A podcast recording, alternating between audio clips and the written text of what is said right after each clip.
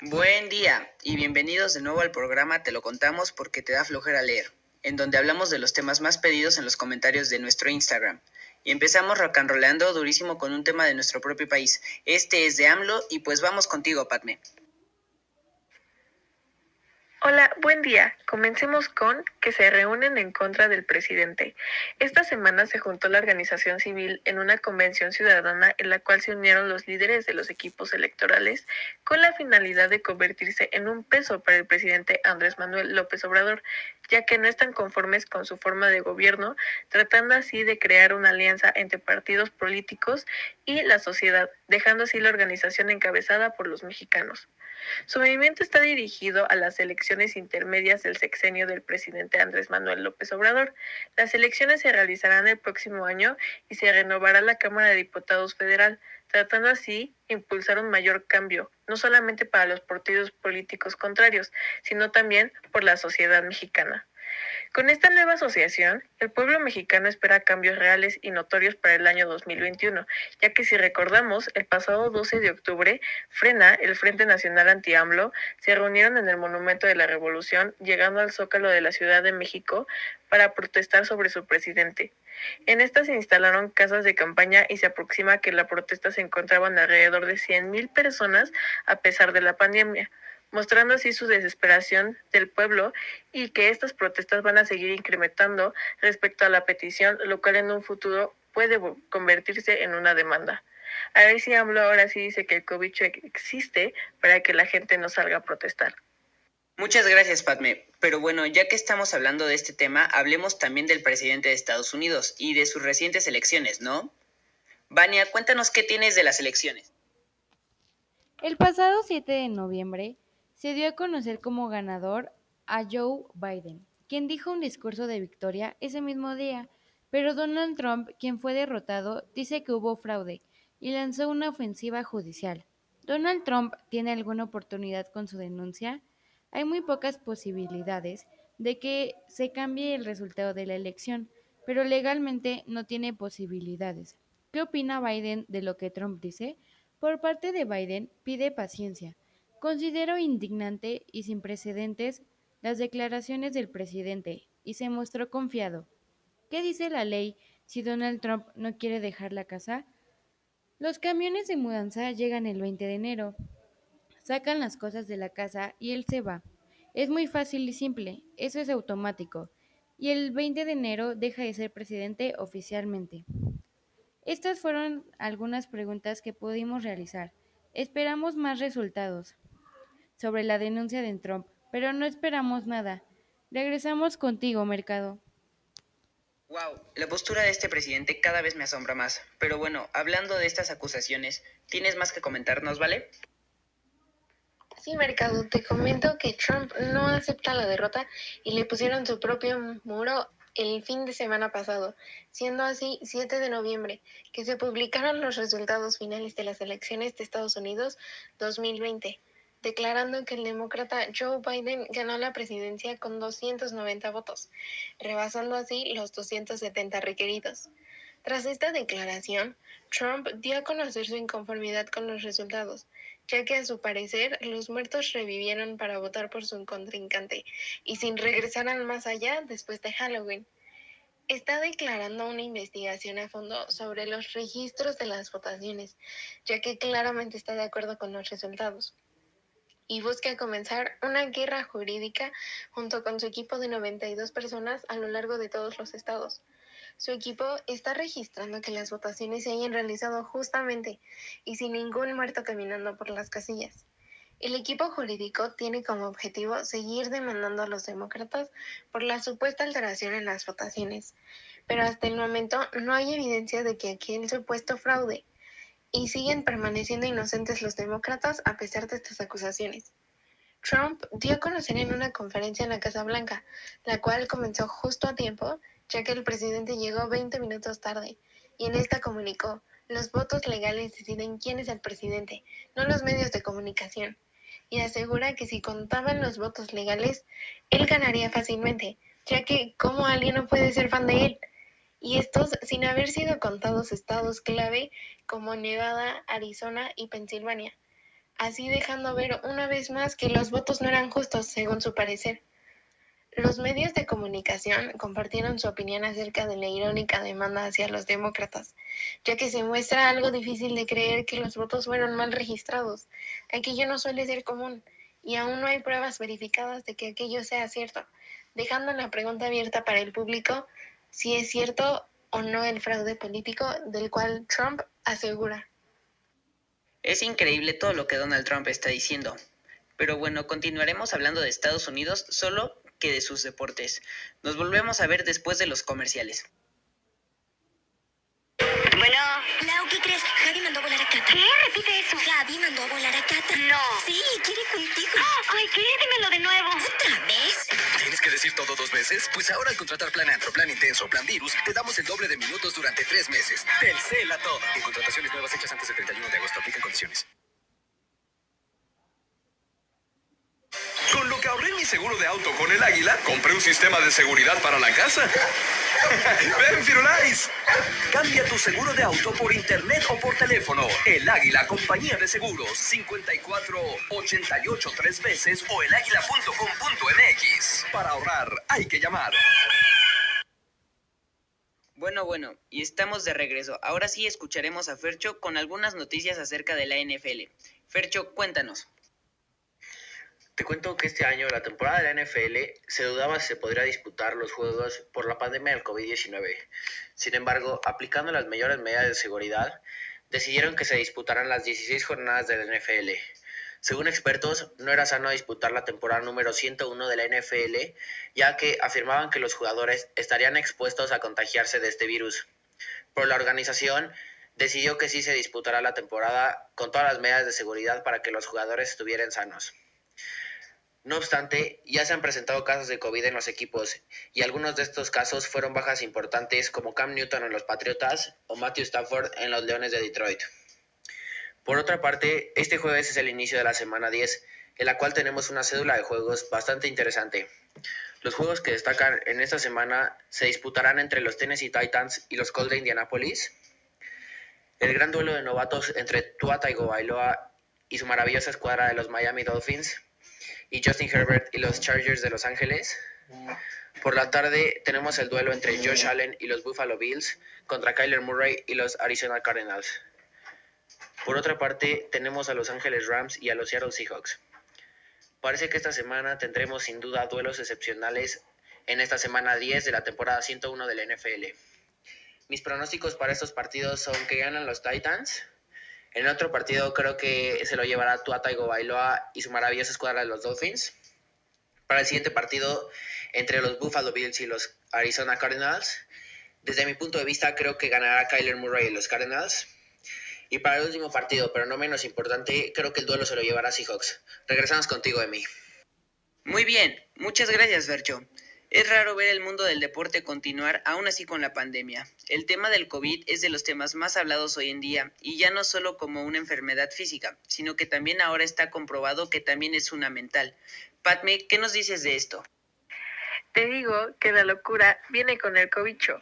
Un grupo de investigadores universitarios en Oxford registraron que la mayoría de los infectados de COVID-19 suele desarrollar un trastorno mental, así llegando al 20% de los infectados. En estos se incluyen la depresión, ansiedad e insomnio. Estas han sido las más frecuentes en los registros.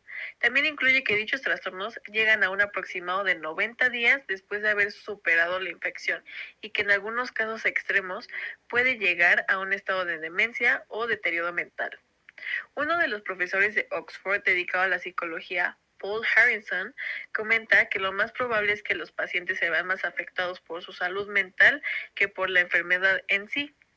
Esta reacción de los pacientes al desarrollar estos trastornos mentales era algo ya previsto por los doctores, ya que la situación en sí se muestra complicada para los pacientes porque requieren un aislamiento completo de sus seres queridos sin contacto alguno con otro ser humano para evitar la propagación, ya que esta continúa siendo de alto riesgo al no tener aún la cura para esta dando la conclusión que el COVID-19 es algo más allá de una enfermedad física, ya que también puede afectar en parte psicológica. Pues la salud mental siempre ha sido importante, pero hasta hace unos años se ha vuelto un tema que es realmente escuchado. Pero, ¿qué opinan? Dejen sus comentarios en nuestra última publicación y volvemos en un momento. Esta es mi historia. Desde niño comencé a desarrollar un talento. Jorge. No, Eduardo. Francisco. Darío. El talento de elegir siempre lo mejor. Romántica. Terror. Romántica. Terror. Romántica. Lo uso todo el tiempo. No lo puedo evitar. Hoy es el negro. Si hay que tomar una decisión, estoy ahí para ayudar. Me volví famoso por mis elecciones y nunca dudé en tomar una decisión.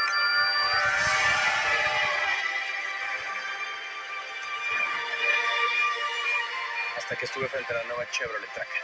Me la llevo. ¿En qué color? Tracker 2021 con techo panorámico, motor turbo eficiente y la conectividad total de Chevrolet OnStar. Cuando buscas ir más allá de lo esperado con el máximo nivel de tecnología y equipamiento de la nueva Chevrolet Tracker, encuentras nuevos caminos. Ya estamos de vuelta. El siguiente tema por comentar es acerca del nuevo iPhone 12, el cual les contaré todo. Para empezar a hablar del iPhone tenemos que profundizar en la historia de la marca o empresa que lo creó. Este es Apple. Apple es una empresa dedicada a la fabricación de celulares y computadoras que fue fundada y tuvo su inicio el 1 de abril de 1976 en Cupertino, California. Uno de sus cofundadores y CEO fue Steve Jobs, creador del iPhone.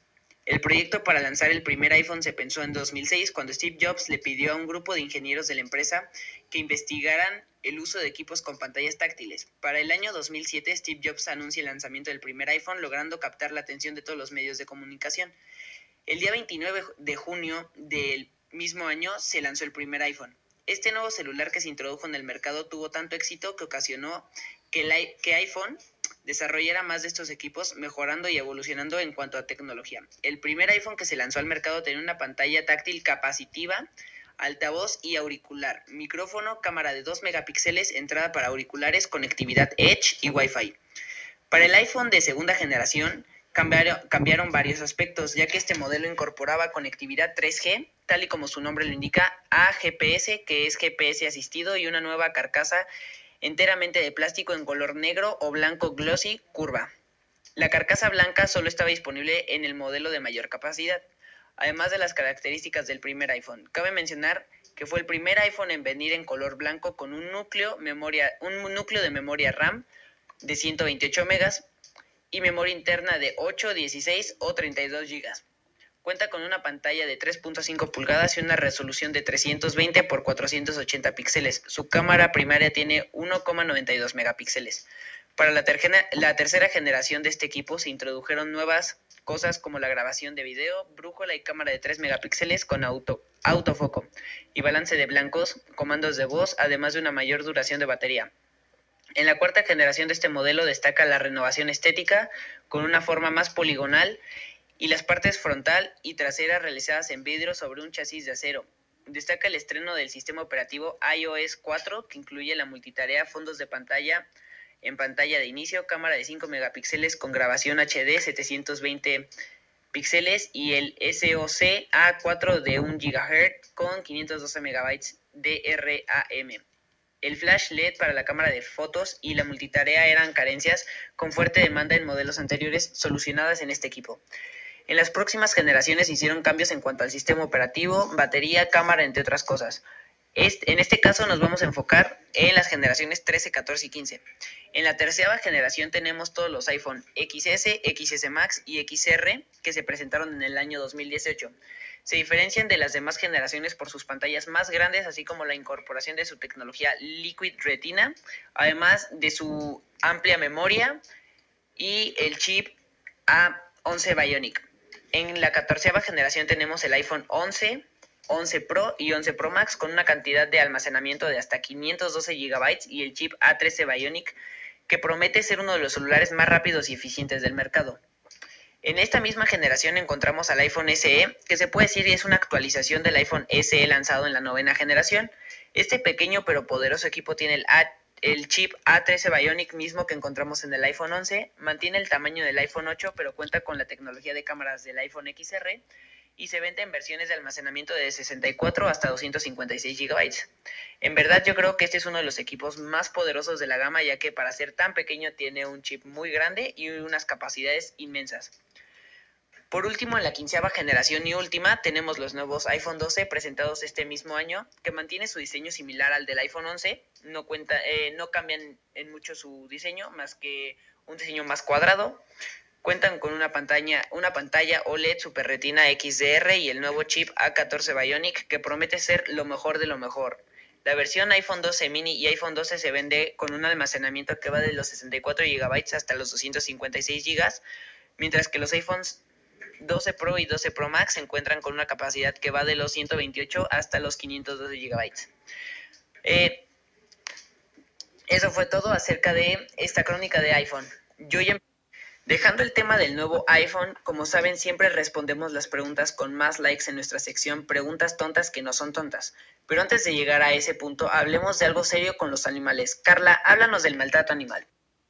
Yo les hablaré sobre el maltrato animal, ya que es un tema de muchísima controversia y que en muchas ocasiones los humanos podemos ser muy insensibles. Mucha gente piensa que las personas que defienden a los animales son demasiado sentimentales y por lo tanto sienten la necesidad de cuidarlos. Existen dos tipos de crueldad animal. El maltrato directo, que consiste en no darles el cuidado básico que ellos necesitan. Y el maltrato indirecto es un abuso innecesario que se ha convertido en un problema social de gran, gran dimensión. Se le conoce como maltrato animal cuando un ser humano daña a un animal por medio de golpes o dañando con algún objeto o hasta con sus propias manos algún perro, gato o cualquier otro animal. Hoy en día el gobierno los defiende, ya que ahora está penado por la ley y están en su derecho de meter a la cárcel a la persona que ha dañado a algún animal. Muchas personas están defendiendo a estos seres. Por medio de Internet se realizan firmas para apoyar apoyarlos. También cuando hay algún video que demuestre el maltrato, la gente empieza a denunciar al maltratador. Los animales no son iguales a nosotros, pero por lo mismo es que no hay que tratarlos como inferiores. Todos respiramos, tenemos vida, compartimos funciones, tenemos organismo, etc. Finalmente, decir que si vemos por la calle, o en el peor de los casos, conocemos a alguien que daña a algún animal, no podemos seguir callándonos y hacer como si no pasara nada, hay que denunciarlo porque es un delito. Sí, definitivamente es un tema serio y uno que debe parar. Quisimos hablar de los animales antes de discutir la pregunta con más likes y esta fue, ¿qué fue primero, el huevo o la gallina? ¿Fercho? Bueno, esta es una increíble pregunta en la cual existe una probabilidad de que la respuesta pueda ser el huevo o la respuesta pueda ser la gallina. Una teoría que a la fecha se sigue sin confirmar una respuesta. Algunas teorías afirman que el huevo fue primero y tuvo una mutación y de eso salió una gallina. Hay otros que dicen que las gallinas llegaron con el meteorito que extinguieron a los dinosaurios. Existen miles de teorías, pero solo una es la correcta, la cual se sigue en duda. Según David Papineau, filósofo académico del King's College de Londres, opina que fue primero el huevo. Papineau comentó que un huevo es un huevo de gallina si en su interior lleva un pollo, al igual que si un canguro pusiese un huevo y de él saliese un avestruz, el huevo sería de avestruz y no de canguro. En conclusión, no hay una respuesta clara, por lo tanto seguirá siendo todo un misterio qué salió primero, el huevo o la gallina. Regresamos contigo, Emi. Díganos, ¿qué piensan ustedes? Bueno, con esta sección finalizamos el programa de hoy. Esperemos que hayan disfrutado tanto como nosotros y nos vemos hasta la siguiente. Chao.